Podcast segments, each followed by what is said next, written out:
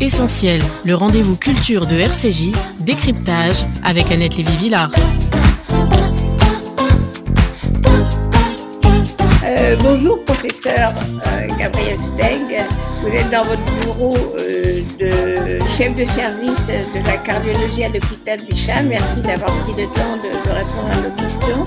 Alors, pour vous présenter, ça va être très, très dur parce qu'il y a une liste monumentale de titres, de, de postes que vous occupez dans tous les organismes de recherche dans le monde entier. Je vais donc rappeler que vous êtes euh, chef de service à l'hôpital Bichat en cardiologie. Vous êtes également professeur euh, des universités de Paris et vice-président chargé de la recherche pour euh, la PHP, les hôpitaux de Paris, ce qui fait déjà beaucoup. Alors, euh, l'actualité qui vous concerne est quand même euh, très impressionnante. Vous venez de recevoir le prix euh, Claude Bernard de la ville de Paris pour la recherche, donc pour l'ensemble de vos travaux, alors que vous n'avez que 62 ans, ce qui est déjà, pour avoir, une reconnaissance pareille, c'est déjà très impressionnant. Et donc, je voulais euh, partir de l'actualité qui, nous concerne avant de terminer cette émission par euh, l'évocation de vos parents qui sont très connus dans la communauté juive, qui viennent de disparaître euh, récemment votre père Adisteg et votre mère euh, Gilberte, qui euh, sont des, personnalités euh, exceptionnelles et qu'on on aura l'occasion d'en parler à la fin de l'émission. Donc, pour partir de l'actualité des fameux variants Omicron qui a fait son irruption ces derniers jours et provoqué un mouvement de panique euh, à la fois panique boursière et panique dans les pays européens et en Israël qui vient de fermer ses frontières aux étrangers, euh, le Maroc aussi, le Japon, etc. Est-ce que vous comprenez ce mouvement de panique vis-à-vis -vis ce nouveau variant?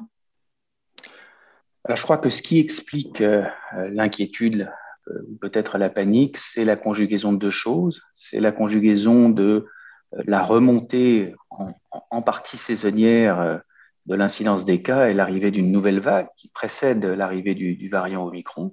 Et ça fait déjà quelques semaines que dans certains pays, euh, la vague avait recommencé à monter, en Autriche, en Europe centrale, en Allemagne plus récemment, et même en France, euh, avant l'arrivée du variant Omicron, on a déjà une augmentation euh, depuis plusieurs jours, voire plusieurs semaines, de l'incidence des nouveaux cas. Le, coefficient R est repassé franchement au-dessus de 1, donc on sait qu'on a une réascension des cas, ce qui est attendu en hiver lorsque il fait froid, qu'il fait humide et qu'on est dans des lieux confinés mal ventilés, surtout si les mesures barrières sont moins, moins suivies.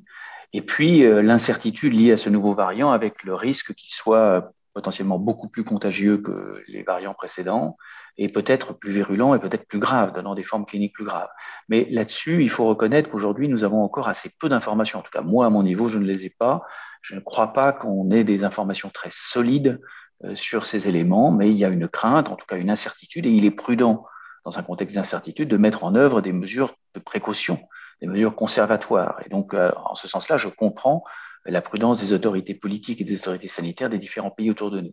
Maintenant, je crois aussi que la panique est très mauvaise conseillère. Je pense qu'il ne faut jamais paniquer. Il faut essayer d'analyser de façon rationnelle la situation. Or, mais quand même qu'il y a eu un mouvement de panique. Oui, il y a eu un mouvement de panique, mais euh, en fait, on sait très bien ce qu'il faut faire. Ce qu'il faut faire, c'est qu'il faut terminer la vaccination des non-vaccinés.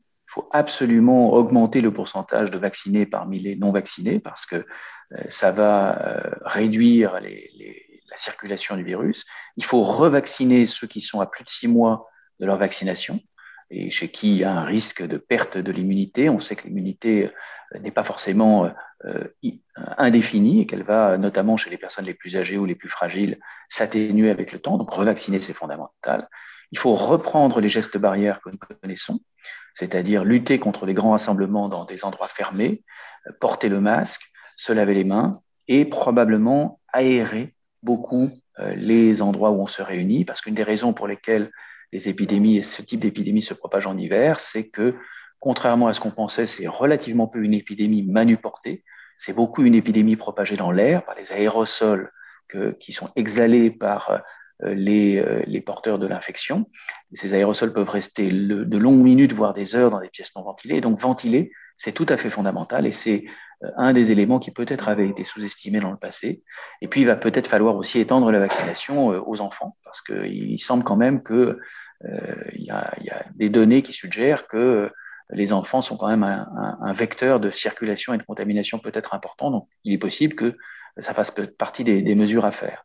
Mais déjà, terminer de vacciner les non-vaccinés, se revacciner, remettre en place les mesures barrières, éviter les grands rassemblements, aérer, voilà des choses assez simples, pas très compliquées à faire et dont on sait que ça marche. Il faudra le répéter autant de fois qu'il le faut, comme vous venez de le faire, pour convaincre les gens qui ne sont pas encore convaincus. Il faut, alors j'ajouterais que vraiment, euh, si chacun d'entre nous peut convaincre un non-vacciné de se faire vacciner, on fait une vraie mitzvah. C'est un endroit où je peux faire cette, cette, cette remarque. Je pense que c'est extrêmement important. C'est important pour, de, de façon égoïste pour les non-vaccinés qui vont se protéger. Et c'est important de façon altruiste pour l'ensemble de la collectivité, parce que plus on aura de vaccinés, moins le virus va se propager mathématiquement. Donc, le message, c'est essayer de convaincre euh, votre voisin non vacciné de se vacciner, de se faire vacciner.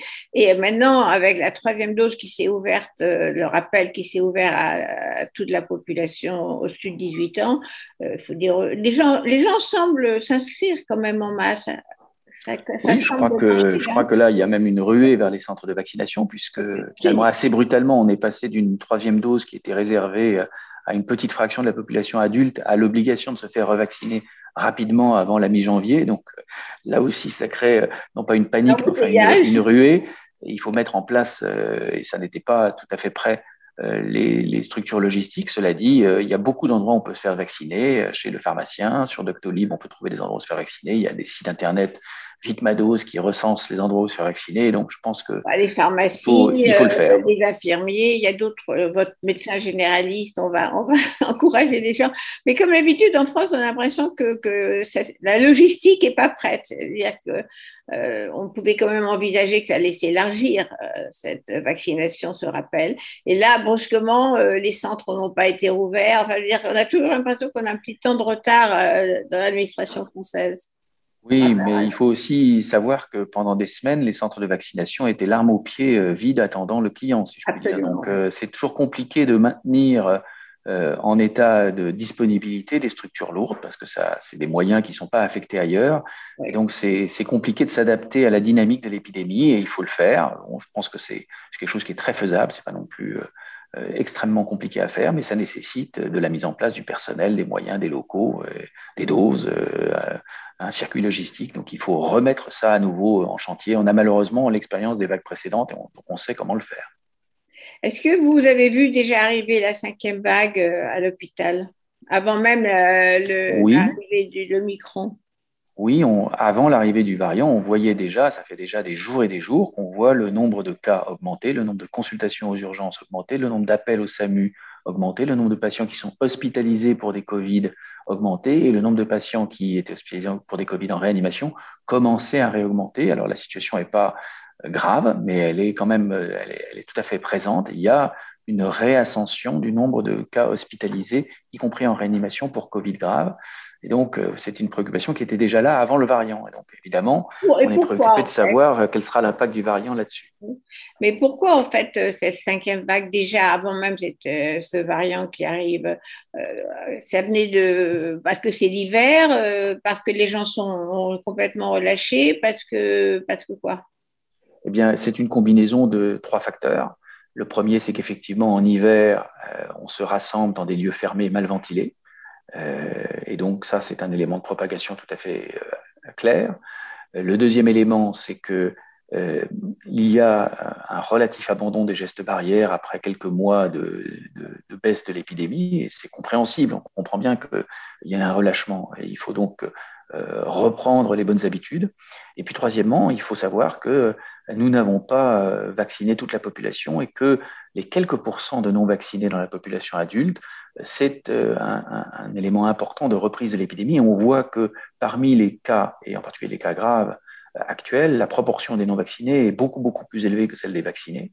Et donc, euh, c'est pour ça qu'il faut absolument arriver à réduire ce pourcentage résiduel de non-vaccinés dans la population adulte pour euh, empêcher euh, la reprise de l'épidémie. On, voit bien que les pays où, qui étaient un petit peu moins bien vaccinés ont eu des vagues beaucoup plus violentes. Et alors, les pays qui sont mal vaccinés ont évidemment des, des vagues qui sont terribles.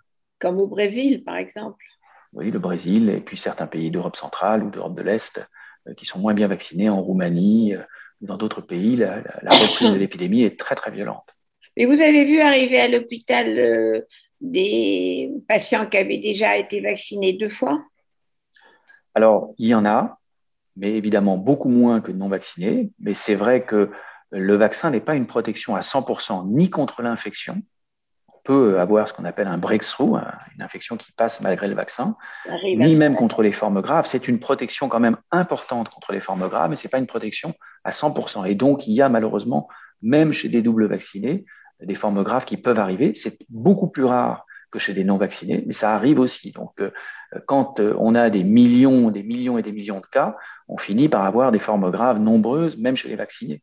Et donc, c'est pour ça qu'il faut absolument euh, arriver à vacciner, revacciner et maintenir les gestes barrières, parce qu'on ne peut pas se reposer que sur la vaccination en disant je suis vacciné, je suis tranquille. Même vacciné, on peut faire un Covid, et de temps en temps, ce Covid peut être grave. Vacciné, je suis tranquille, on ne met plus de masque. C'est ça. ça c'est une, c'est une grave erreur. C'est une grave erreur et il faut euh, réexpliquer cela. Il faut maintenir les gestes barrières, même si on est vacciné. Alors, on va le répéter encore une fois. Alors, pour terminer sur ce fameux euh, Omicron, euh, on ne sait rien en fait. Il y a pas, il y a de les médecins. Je pense que les, virologues euh, sont plus au courant que moi. Moi, je, à mon niveau de, médecin non spécialiste, non infectiologue, je ne sais pas grand-chose du variant Omicron. À nouveau, ce que je sais, c'est la grande incertitude actuelle et le désir de tout le monde de, de colliger des données, d'avoir des données plus solides actuellement, le nombre de cas qui ont été identifiés reste des choses qu'on compte sur les doigts des deux mains. Donc, euh, c'est difficile de se faire une idée de la virulence, de la contagiosité euh, à ce stade, mais il y a, des craintes quant aux deux. Parce qu'on voit en tout cas, c'est que ça, se diffuse vite, ça contamine vite, parce que euh, on ne sait pas du tout si les gens vont être très malades, mais on voit que, que ça, ça, se diffuse très rapidement. Quand il y a un cas, euh, ça contamine tout l'avion, comme on a vu avec l'avion d'Afrique du Sud euh, qui a atterri en Israël, ça a l'air assez, assez contaminant. C'est une crainte. Oui. Alors, euh, vous venez donc euh, d'avoir euh, le prix Claude Bernard, professeur Gabriel Steg, et vous avez à cette occasion rappelé la situation de la recherche médicale dans le cadre hospitalier en France. Est-ce que vous, vous, consacrez quand même beaucoup de votre temps à cette recherche?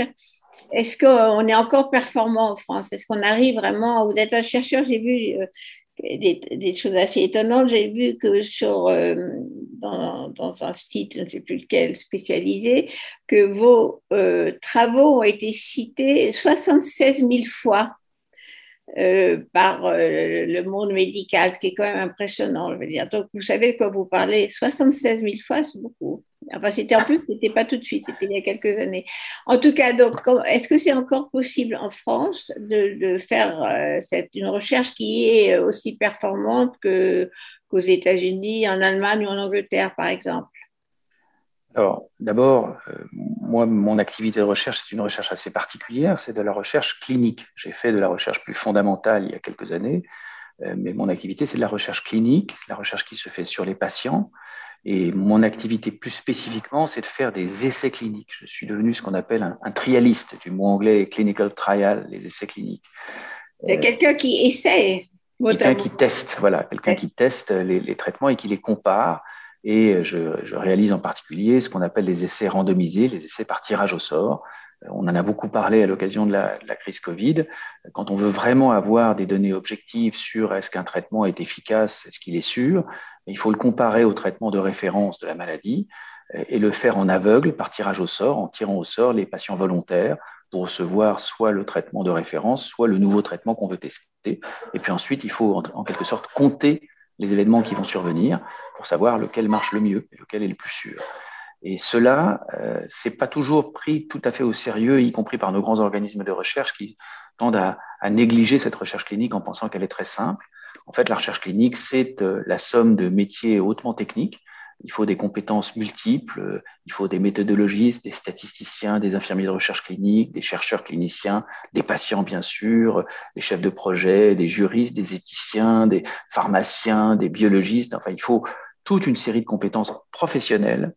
Euh, ce sont toute une série de métiers. Avant, c'était des choses que on faisait un petit peu à la sueur de son front, en plus du travail clinique le soir. maintenant, c'est devenu vraiment des métiers. Et ces métiers, ils nécessitent évidemment des moyens qui doivent être mis en place largement dans les hôpitaux. et ça doit faire partie, à mon sens, des missions intrinsèques des hôpitaux. Souvent, on a tendance à voir le rôle des hôpitaux comme étant exclusivement celui du soin. Et d'ailleurs, euh, l'organisation financière du budget des hôpitaux autour de la tarification à l'activité incite les hôpitaux à faire de l'activité et des actes de soins. Et plus ils en feront, mieux ils sont euh, rémunérés, mieux ils, meilleur est leur budget. Écoutez ça, c'est qu'effectivement, euh, votre budget dépend du nombre d'actes que vous... Exactement, en tout cas pour les hôpitaux publics. et, concrètement, quand même, ça pousse à, ça pousse à l'activité avec des effets pervers qui sont, qui sont bien connus. Et puis ça néglige d'autres missions euh, des hôpitaux qui sont tout à fait importantes, l'enseignement, notamment pour les hôpitaux universitaires, mais aussi la recherche. Et moi, je suis euh, convaincu que euh, la recherche n'est pas qu'une mission des universitaires, ni que des hôpitaux universitaires, ce n'est pas qu'une mission des CHU, c'est une mission de l'ensemble du système hospitalier. Et la meilleure démonstration de cela nous a été faite par nos collègues britanniques qui ont mis en place la plateforme d'essais cliniques Recovery, des grands essais cliniques très simples, de très grande taille, où tous les hôpitaux du système de santé, le NHS britannique, participaient, et tous les patients Covid hospitalisés pouvaient être tirés au sort s'ils étaient d'accord dans les essais cliniques de la plateforme Recovery, qui a permis, qui a été celle qui a permis le mieux et le plus rapidement d'identifier les traitements qui ne marchaient pas, euh, et puis d'identifier les traitements qui marchaient, par exemple les anti-inflammatoires euh, ou d'autres traitements. Et donc ça, c'est extraordinairement précieux. Tout le monde a bien compris pendant la pandémie Covid combien il était important d'avoir des réponses claires, non ambiguës, rapide. Et c'est ce que font euh, ce grand type d'essais cliniques. Et donc, je crois que c'est vraiment important qu'on mette en place des structures de recherche clinique et que les hôpitaux, euh, y compris le ministère de la Santé, prennent en compte complètement le rôle qui est le leur de recherche. La recherche n'est pas que quelque chose qui concerne le ministère de la Recherche, c'est quelque chose qui concerne l'ensemble du système de santé français. Le système universitaire. Oui. Et puis un autre élément aussi, c'est que quand euh, on évoque les moyens qui sont nécessaires pour la recherche clinique, on nous répond souvent que ben, les moyens sont limités et que les hôpitaux ont euh, déjà des charges financières euh, lourdes et que donc c'est très difficile de mettre en place tous les moyens qu'on voudrait mettre en place. Même s'il y a des moyens dans les hôpitaux, il ne faut pas du tout les négliger, ils sont réels, ils sont avec des financements souvent indirects et complexes, souvent insuffisants, mais il y a des moyens. Et je pense que ces moyens doivent être encore amplifiés. Et moi, j'ai la conviction très profonde que la recherche, ça n'est pas un poids pour les hôpitaux, c'est une chance pour les hôpitaux et les patients. C'est une chance parce que ça leur donne accès à des traitements innovants, parfois coûteux, des médicaments innovants, des dispositifs médicaux innovants. donc l'accès à l'innovation, c'est très important. On comprend bien euh, en cancérologie que quand vous arrivez au bout des chimiothérapies qui marchent, si on vous propose de rentrer dans un essai clinique, bah, c'est une bonne chose plutôt que de vous dire bah, maintenant on est au bout du chemin, on n'a plus rien à vous proposer. Deuxièmement, cette recherche, elle implique les patients et c'est évidemment tout à fait euh, fondamental. Troisièmement, la recherche, on sait que c'est corrélé à l'excellence clinique mieux on fait de recherche, mieux les malades sont soignés. il y a de multiples démonstrations qui montrent que les hôpitaux ont fait beaucoup de recherche, sont des hôpitaux où les gens sont mieux soignés.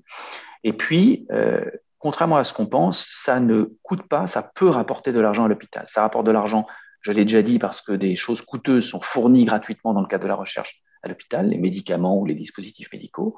Ça rapporte de l'argent parce que euh, lorsqu'il y a de la recherche euh, industrielle, eh bien les industriels paient les hôpitaux pour faire la recherche. Donc il y a une rémunération pour les hôpitaux. Et puis, euh, il y a même des mécanismes indirects, gouvernementaux, d'incitation à la recherche. Quand on publie des résultats de recherche, eh bien, plus on publie de résultats de recherche, plus les hôpitaux vont avoir des financements sur leur euh, nombre de publications. Donc, il y a un rapport entre les deux. Voilà, il y a un rapport entre l'activité de recherche mm. et la rémunération des hôpitaux, et elle n'est pas du tout triviale. Les volumes que ça représente sont importants pour le budget des hôpitaux. Et puis, dernier point qui est tout à fait important à garder en mémoire, c'est que nous sommes dans un moment où la situation des hôpitaux est difficile, avec un, exode des personnels de santé, médecins et paramédicaux, avec une désaffection pour l'hôpital et beaucoup de professionnels qui quittent l'hôpital ou qui arrêtent leur carrière salariée. Et euh, faire de la recherche, c'est aussi une, une, manière de redonner du sens à l'activité hospitalière, de garder, d'être attractif pour les personnels de santé, à nouveau les médecins et les paramédicaux, qui souvent sont très intéressés, très demandeurs, très volontaires pour faire de la recherche. Et je pense que c'est aussi un élément d'attractivité très important euh, pour les hôpitaux, notamment publics, euh, que d'avoir une activité de recherche organisée. Donc, pour toutes ces raisons, euh, la recherche ne doit pas être vue comme un poids, elle doit être vue comme une chance pour les patients et pour les hôpitaux. Mais concrètement, comment faire aujourd'hui pour que en France, les hôpitaux puissent être encore un, incubateur d'innovation. Qu'est-ce qu'il faut euh, Bon, de l'argent, bien sûr, mais est-ce que vous allez avoir le soutien des pouvoirs publics? Est-ce que votre message passe? Qu'est-ce qui, peut être mis en place? Cette plateforme, par exemple, dont vous parliez en Angleterre, euh, est-ce qu'on a ça en France? Alors, moi, je crois que tout le monde est conscient qu'il euh, va falloir réformer le système de la recherche euh, en santé, et en particulier le système de la recherche clinique. Je pense que la crise Covid a montré nos forces, euh, qui sont réelles, mais aussi nos faiblesses. En ce qui concerne le Covid, ça a été une rapidité hallucinante de trouver les vaccins. Absolument. le, Covid, le Covid a illustré de façon éclatante le succès de la recherche, la recherche fondamentale avec euh, la, recherche sur l'ARN messager et les vaccins ARN messager qui, ont, qui nous ont vraiment sauvé la mise euh, avec la mise au point très rapide de ces vaccins ARN messagers. Euh, incroyable la vitesse à laquelle ça a été mis en place, qui a surpris même les médecins, même le, monde médical. On pensait qu'il faudrait deux ans, trois ans, peut-être plus. Et finalement, en moins d'un an, on a eu des vaccins à grande échelle et des vaccins très efficaces. Euh, deuxièmement, les essais cliniques dont on nous avait dit il faudra des années pour pouvoir les tester. D'ailleurs, certains ont voulu s'affranchir des règles de la recherche clinique en disant on n'a pas le temps. En fait, c'est pas vrai. Nos collègues britanniques nous ont montré qu'en moins de deux mois, ils étaient capables d'obtenir des résultats extrêmement probants pour montrer que certains traitements ne marchaient pas. Et à nouveau, c'est très important de savoir ce qui ne marche pas pour ne pas le, utiliser des traitements inutiles et potentiellement dangereux, et que certains traitements marchent, et au contraire de pouvoir, eux, les incorporer aux standards de soins.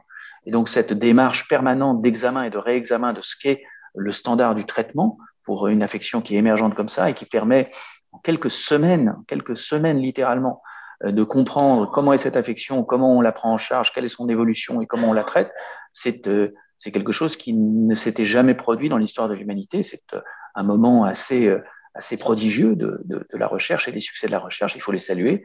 La France a contribué à cela, mais peut-être pas au rang qu'on aurait voulu. Et je pense qu'à nouveau, les, les, exemples qui ont bien marché, notamment chez nos collègues britanniques, doivent nous inspirer pour réorganiser encore mieux, de façon plus efficiente, notre recherche clinique. Parce que c'est quand même très impressionnant ce qui s'est passé. Mais il y a eu quand même des échanges entre les différents pays où c'est quand même euh, les labos, les... Absolument, la recherche, la recherche clinique d'aujourd'hui, elle est internationale et elle est collaborative. Et euh, les grands essais cliniques auxquels j'ai fait allusion, beaucoup sont des essais internationaux. Il y a eu des essais européens, il y a eu même des essais mondiaux euh, organisés soit par les instances européennes, soit par l'OMS ou d'autres structures. donc, bien sûr, la recherche est collaborative. Elle ne l'a pas été encore assez. Elle devrait l'être encore plus quand on fait face à, des pandémies, comme nous, nous venons de, le faire.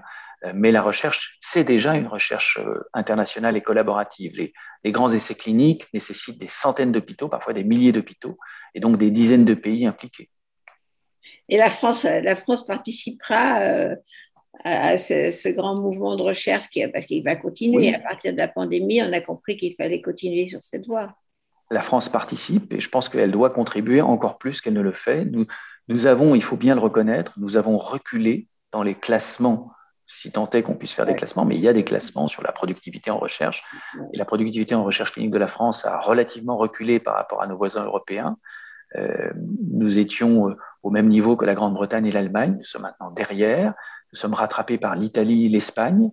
Et donc, euh, voilà, dans la grande compétition européenne, on voit bien que nous avons besoin de regagner des, des, places. Et cela, ça n'est pas totalement fortuit. On le comprend bien quand on regarde l'investissement dans la recherche et dans la recherche clinique de ces dernières années, qui a plutôt reculé en termes relatifs. Et donc, il va falloir remettre en chantier ça. Et puis, il faut surtout aussi, au-delà des moyens, il faut mieux s'organiser pour être plus efficace. Et nous n'avons pas toujours été assez efficaces. Et vous pensez que donc votre message, on a fait, on a fait passer un message sur il faut se faire vacciner, etc. Mais votre message sur comment rebondir euh, sur la recherche médicale en France, il est entendu aujourd'hui? Vous pensez que le fait que la France c'est la sonnette d'alarme Moi, j'ai le sentiment, j'ai le sentiment d'un constat partagé. Après, les solutions, les gens peuvent en débattre, mais je crois que le constat est assez largement partagé que nous devons faire mieux nous n'avons pas à rougir de la performance passée, mais nous n'avons pas été, pas été à la hauteur euh, des grands pays concurrents. non, mais même le fait qu'on n'avait pas de vaccin, euh, de test, euh, le, retard de, Pasteur ou de Sanofi, ça a quand même été un, signal qui a été entendu, non?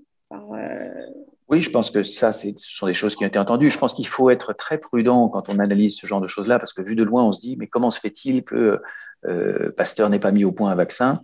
Il faut comprendre que quand on fait des choix en recherche pour mettre au point un vaccin, on fait des choix, et ces choix, ce sont toute une série de paris successifs. Et de temps en temps, on perd le pari. On ne gagne pas à tous les coups, et c'est pas parce qu'on n'est pas bon, mais parfois, il faut aussi un peu de chance.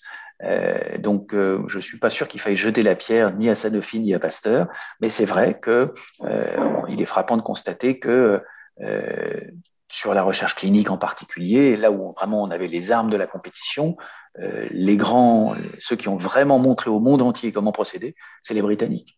Et donc l'exemple britannique doit absolument nous inspirer. Alors voilà, il va falloir faire passer l'information au niveau des décideurs. Alors, j'avais une, dernière question parce que vous êtes sur la cardiologie et vous êtes donc un très grand cardiologue. Euh, la question du tabac, on ne parle pas de l'épidémie, là on parle du tabac. Est-ce que ça reste toujours euh, un vrai, vrai problème pour, la, pour les problèmes cardiaques, bien sûr, et qu'est-ce qu'on peut faire? Alors oui, le tabac reste le premier facteur de risque et en plus le premier facteur de risque modifiable. Euh, et c'est un facteur de risque qui pèse très lourd dans les maladies cardiovasculaires liées à l'athérosclérose, l'infarctus du myocarde ou l'accident vasculaire cérébral, dont je rappelle que ce sont les deux premières causes de mortalité dans le monde. C'est les deuxièmes en France et la première dans le monde entier, ce que les gens ne réalisent pas.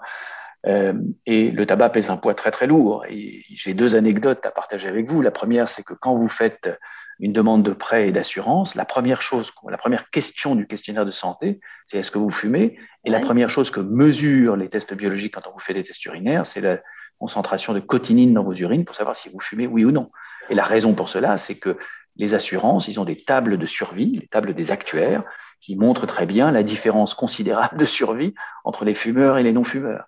Et donc, ce n'est pas par hasard qu'on vous pose cette question. Votre exemple est assez convaincant. Si vous voulez avoir un votre banque. Et, j'aime bien dire que euh, vous, connaissez l'histoire de Hillel et du centurion romain.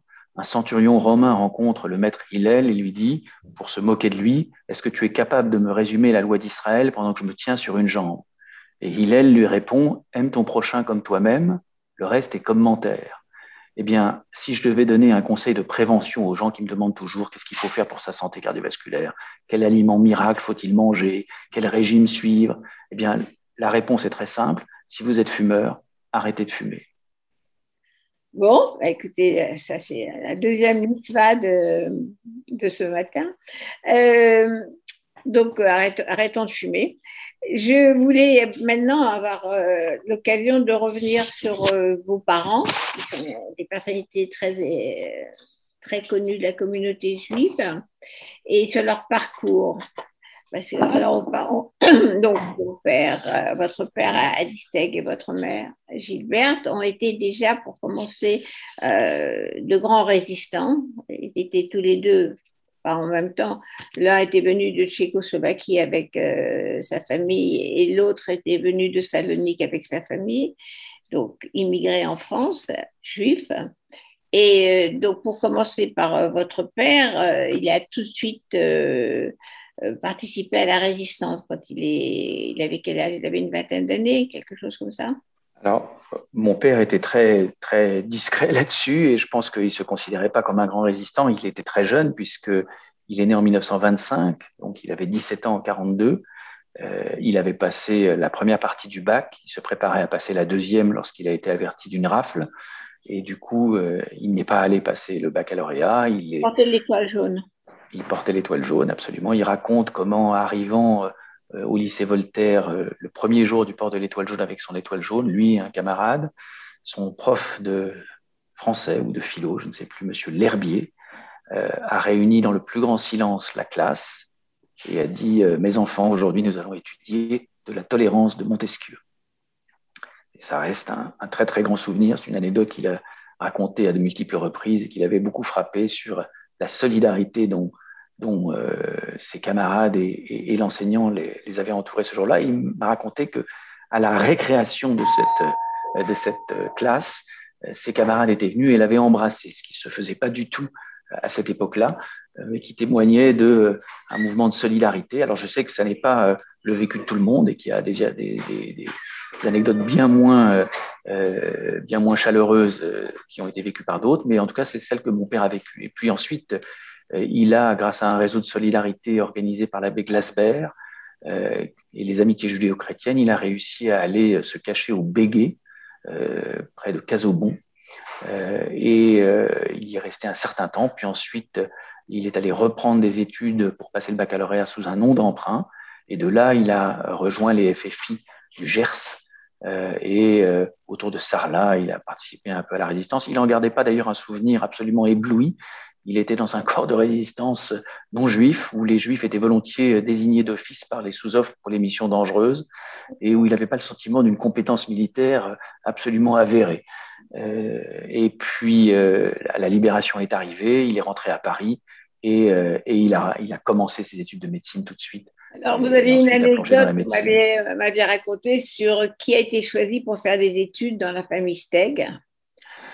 Oui, mon père venait d'une famille extrêmement modeste. Euh, ses parents et lui et ses frères et sœurs habitaient dans un tout petit appartement près de la place d'Aligre, rue de Côte, ce qui maintenant est devenu le comble du chic parisien, mais qui n'était pas avant-guerre le comble du chic parisien. Et, très tôt, euh, mon père, qui était un élève euh, très doué, euh, arrivant à 7 ans à Paris sans parler un mot de français, l'année suivante était pris d'excellence, et je crois qu'il a été continuellement pris d'excellence toute sa scolarité. Et donc très tôt, la, famille a tacitement décidé que celui qui ferait des études, c'était Adi. Et mon père me racontait qu'après le dîner, on desservait la, table et puis sur la toile cirée de, la table de la salle à manger, qui était la, pièce unique en fait de, réunion de l'appartement, et eh bien tout le monde laissait la table libre à Adi pour qu'il fasse ses devoirs. Il fallait pas faire de bruit pour ne pas le déranger pendant qu'il faisait ses devoirs, parce que toute la famille investissait là. Et mon père en a, a conçu euh, un, grand, un grand sentiment de culpabilité vis-à-vis -vis de ses frères et sœurs qui, eux, sont allés en apprentissage très tôt, parce que tout le monde ne pouvait pas faire des études, d'avoir été lui choisi, désigné euh, pour faire des études supérieures et d'avoir cette chance, ce privilège de pouvoir euh, poursuivre des études. Alors, Steg a effectivement réussi ses études et sa carrière d'urologue. Il est devenu un, médecin extrêmement connu en France. Oui, ben, il, disait en plaisantant que il pensait que ses parents seraient contents parce qu'il était devenu un docteur et même un professeur. Voilà, et donc, euh, effectivement, il a eu une, très très belle carrière médicale, à la fois sur le plan du, soin. Il est devenu chef de service de l'hôpital, du service d'urologie de l'hôpital Cochin, succédant à son maître Pierre Aboulker, qu'il avait euh, fait revenir à l'hôpital. Il avait quitté l'hôpital public dans les années 50.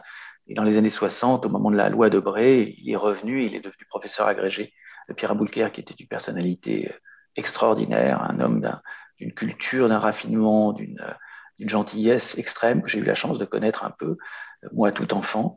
Et son maître, Pierre Aboulker, a, aidé mon père à, poursuivre sa carrière, à devenir professeur agrégé. Puis il a succédé à son maître. Et il a eu une belle carrière à la fois de chirurgien, avec euh, une, activité chirurgicale considérable et euh, l'accès euh, vraiment au, plus grand, et puis euh, une activité de recherche qui a été aussi importante dans le domaine du cancer de la prostate, dans le domaine du traitement des lithiases. Sur plusieurs domaines, il a eu une contribution qui, je crois, été, été importante et il a eu beaucoup d'élèves. Donc, il faisait déjà, déjà de la recherche dans le cadre hospitalier, comme son fils. Absolument. Absolument. Il avait une activité de soins, d'enseignement et de recherche. Il a aussi été un enseignant assez, je crois, assez talentueux il était ce qu'on appelait un conférencier d'internat, puisque euh, dans les années 50-60, avant de passer le concours de l'internat, et même de bon temps, euh, en dehors des cours de la faculté, on allait suivre des cours privés le soir, des conférences d'internat où un conférencier qui était souvent un peu à la fois un enseignant et un battleur, un peu un, one-man show du soir médical, enseignait et préparait au concours les, les, jeunes étudiants en médecine qui voulaient passer le concours de l'internat. Et je crois que mon père a été un conférencier particulièrement talentueux parce que il ne se passe pas de, mois ou d'années sans que euh, des médecins viennent me voir en disant j'ai été l'élève de votre père, quel conférencier extraordinaire. Je sais qu'il était très, très apprécié de ses, de ses élèves et qu'il avait un taux de succès élevé à sa conférence d'internat. Alors, avec toutes ces, carrières médicales, Adi a quand même eu un rôle très important dans la communauté juive euh, que ce soit au niveau de l'Alliance israélite ou du CRIF. Il a, il a investi beaucoup de son énergie dans les institutions juives. Oui, je crois qu'on peut dire qu'il y a eu deux périodes. Il y a eu une première période au moment où il était étudiant, où il a été très actif à l'UEJF, et l'UEJF a contribué à créer la World Union of Jewish Students, euh, donc vraiment juste après la guerre, euh, et a en particulier contribué à faire venir des juifs des, pays d'Europe de l'Est euh, qui étaient derrière le rideau de fer et qui ont pu sortir grâce à, des congrès organisés par la World Union of Jewish Students. Et puis ensuite, ça a été un peu en sommeil pendant le début de sa carrière chirurgicale et je pense qu'il s'est réengagé dans la vie juive à peu près au moment de la guerre des six jours, où il s'est créé un comité de coordination des organisations juives, et puis où le CRIF a été réactivé avec d'autres leaders communautaires, euh, Claude Kellman, Théo Klein, euh, Guy Rothschild et d'autres. Ils ont, euh, ils ont réactivé, si je puis dire, activé et créé la communauté moderne. mon père a été président du CRIF au début des années 70. Et puis après, il s'est investi dans l'Alliance israélite universelle. Il a succédé à Jules Braunschweig. Et l'Alliance israélite, ça lui convenait bien parce que c'était le confluent de plusieurs de ses passions. C'était euh, euh, la, France. Mon père avait un immense amour de la France. Il aurait pu en vouloir beaucoup à la France parce qu'il avait quand même une histoire un peu mouvementée. Son père arrêté par la police parisienne et déporté d'abord à Beaune-la-Rolande puis à Auschwitz. Euh, sa belle-sœur, arrêtée par la police parisienne, internée à Drancy et rapidement déportée et assassinée à Sobibor. Lui-même arrêté par la police de Vichy en franchissant la ligne de démarcation, euh, mis en prison à Lyon et jugé, libéré heureusement quelques jours avant l'arrivée des Allemands euh, en zone libre.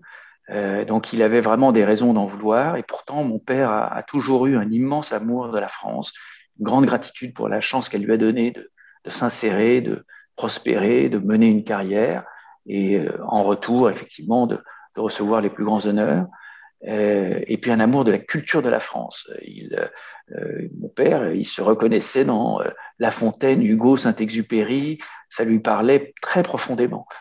et donc cet aspect-là, évidemment, de l'alliance israélite, combiné à l'enseignement de la culture juive, et mon père est resté très fidèle à son judaïsme d'enfance. Mon père vient d'une famille extrêmement orthodoxe, noir de noir, comme on dit. Euh, et je crois qu'il est resté, même s'il n'a pas gardé une pratique orthodoxe, il est resté très profondément juif. Et donc l'alliance israélite, c'était la combinaison du judaïsme, de l'amour de la culture française et de la volonté de propager euh, l'éducation juive, le limoud, le chinour yehudi, et ça lui parlait aussi beaucoup. Je pense que c'était vraiment très adapté à ses engagements et il s'y est engagé longtemps avant de passer la main il y a quelques années à Marc Eisenberg. Mais euh, votre père, donc Alice Tegg, a préféré se souvenir du professeur de, de terminale euh, euh, qui parlait de la tolérance plutôt que de, des gens de Vichy qui venaient l'arrêter et le forcer à mettre l'étoile jaune. C'était une autre France. Il n'a pas pensé que Pétain avait sauvé les Juifs. Ah, ça, ça, il est, je suis, il y a bien une chose dont il était convaincu, c'était que Pétain n'avait pas aidé ou sauvé les Juifs. Ça, alors là, là-dessus, il n'y a pas la moindre ambiguïté. Et euh, je n'ose pas imaginer comment il aurait qualifié ceux qui aujourd'hui imaginent pouvoir dire des choses pareilles. Il faut quand même, euh, quand même rappeler ça. Alors, pour parler de votre mère, qui, elle, sans hésitation, peut qualifier d'héroïne de, la résistance et du sauvetage des Juifs.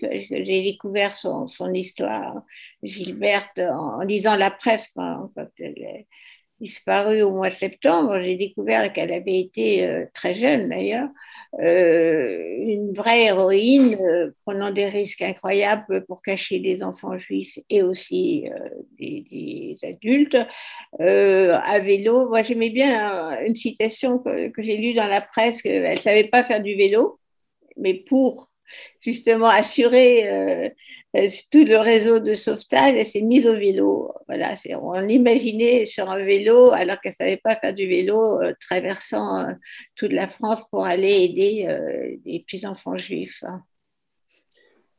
Oui, ma mère s'est impliquée via, elle était très impliquée dans les EI, elle et sa sœur aînée. Éclaireurs israélites. Les éclaireurs israélites, malheureusement. également à la même époque.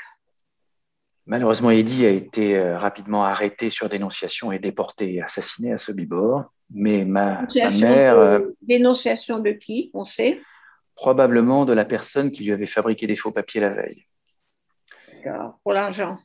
Pour de l'argent. Pour de l'argent ou de la protection, on ne saura jamais. Euh, et, ma mère s'est engagée dans les EI et dans, la, dans ce qu'on a appelé la sixième, et euh, avec euh, voilà, un petit groupe de, jeunes, incroyablement jeunes. quand on regarde rétrospectivement, c'est véritablement des adolescents entre 18 et 25 ans. Et ils ont mis sur pied un réseau d'assistance, d'aide, de cash, de dissimulation et de protection des enfants juifs, notamment des orphelins, ceux qui avaient été euh, cachés ou par leurs parents. Les parents, dans des, les parents avaient souvent été déportés, cachés dans des fermes, euh, dans l'Orne, dans la Mayenne. Et ma mère, euh, son rôle était d'aller à vélo de ferme en ferme pour à la fois prendre des nouvelles des enfants. Elle avait des petits carnets où elle notait les nouvelles de tel, enfant, tel enfant, celui qui travaille bien à l'école, celui qui est malheureux dans la ferme, celui qui euh, réussit bien, etc. Et puis euh, apporter de l'argent euh, aux paysans qui parfois avaient besoin d'être rémunérés parce que ça leur faisait des frais, une bouche supplémentaire à nourrir, parfois plusieurs bouches supplémentaires à nourrir dans des familles qui ne roulaient pas sur l'or. Et elle l'a beaucoup fait voilà, en Mayenne et en Orne, et en particulier, il y a quelques années, elle est retournée dans une des communes où il y avait beaucoup d'enfants cachés. Il y avait 39 enfants cachés à Fougerolles-du-Plessis. 39 je ne pense pas sans émotion à cette petite commune où 39 enfants ont été cachés et ont survécu pendant toute la guerre, sans être arrêtés, sans être dénoncés, et recevaient euh, tous les quelques semaines la visite d'une jeune fille à vélo qui passait comme ça, prendre de leurs nouvelles, et puis qui traversait les barrages, les barrages allemands à vélo, euh, en saluant comme ça les, Feldwebel qui la voyaient passer, qui n'y voyait que du feu. Et ce qui est assez drôle, c'est que lorsque il y a eu la libération et que les soldats euh, anglo-américains sont arrivés euh, dans la commune, un, des soldats britanniques voit ma mère et voit ces jeunes paysannes blondes et une jeune fille brune à vélo et lui dit Who are you? You don't fit with the landscape. Et lui, il avait compris qu'elle elle, elle appartenait pas au paysage, elle faisait pas partie du paysage, cette jeune femme brune euh, qui euh, ne ressemblait pas à une paysanne normande ou, de Mayenne. Et euh, lui, il avait assez bien compris ce que les soldats allemands n'avaient pas vu, enfin, qui heureusement qu'ils n'avaient pas vu. Et, voilà, elle a fait ça pendant, pendant je crois, de longs mois. et puis, dès la libération, elle aussi est rentrée à Paris. Elle aussi s'est inscrite en fac de médecine. Et le premier jour du PCB, qui est la première année de médecine, à la rentrée 45, mon père a rencontré ma mère sur les bancs de la fac de médecine. Ah, je ne savais pas.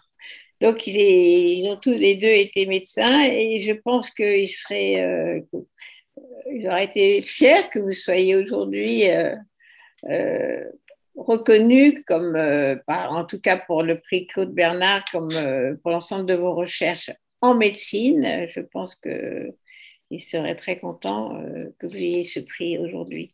Donc, euh, merci. Gabriel Steg, je rappelle qui vous êtes, professeur et, chef de service à l'hôpital Bichat et vice-président euh, des hôpitaux de Paris. Et euh, vous avez choisi, ce que vous allez entendre, parce que vous aimez le rock, on peut être grand professeur et aimer le rock, Led Zeppelin, que nous aimons tous pour conclure cette émission. Et encore bravo. Merci. Le, le, premier disque que j'ai reçu pour ma, bar mitzvah, c'était Led Zeppelin. Ah, c'était moderne. à bientôt. À bientôt.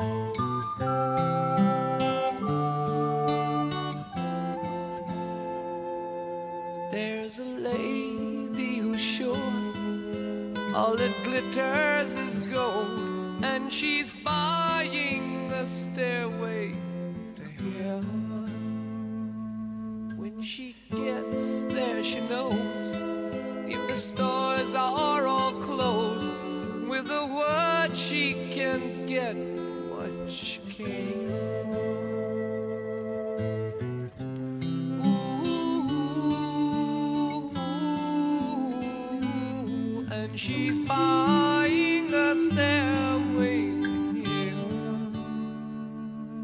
There's a sign on the wall, but she wants to be sure. Cause you know sometimes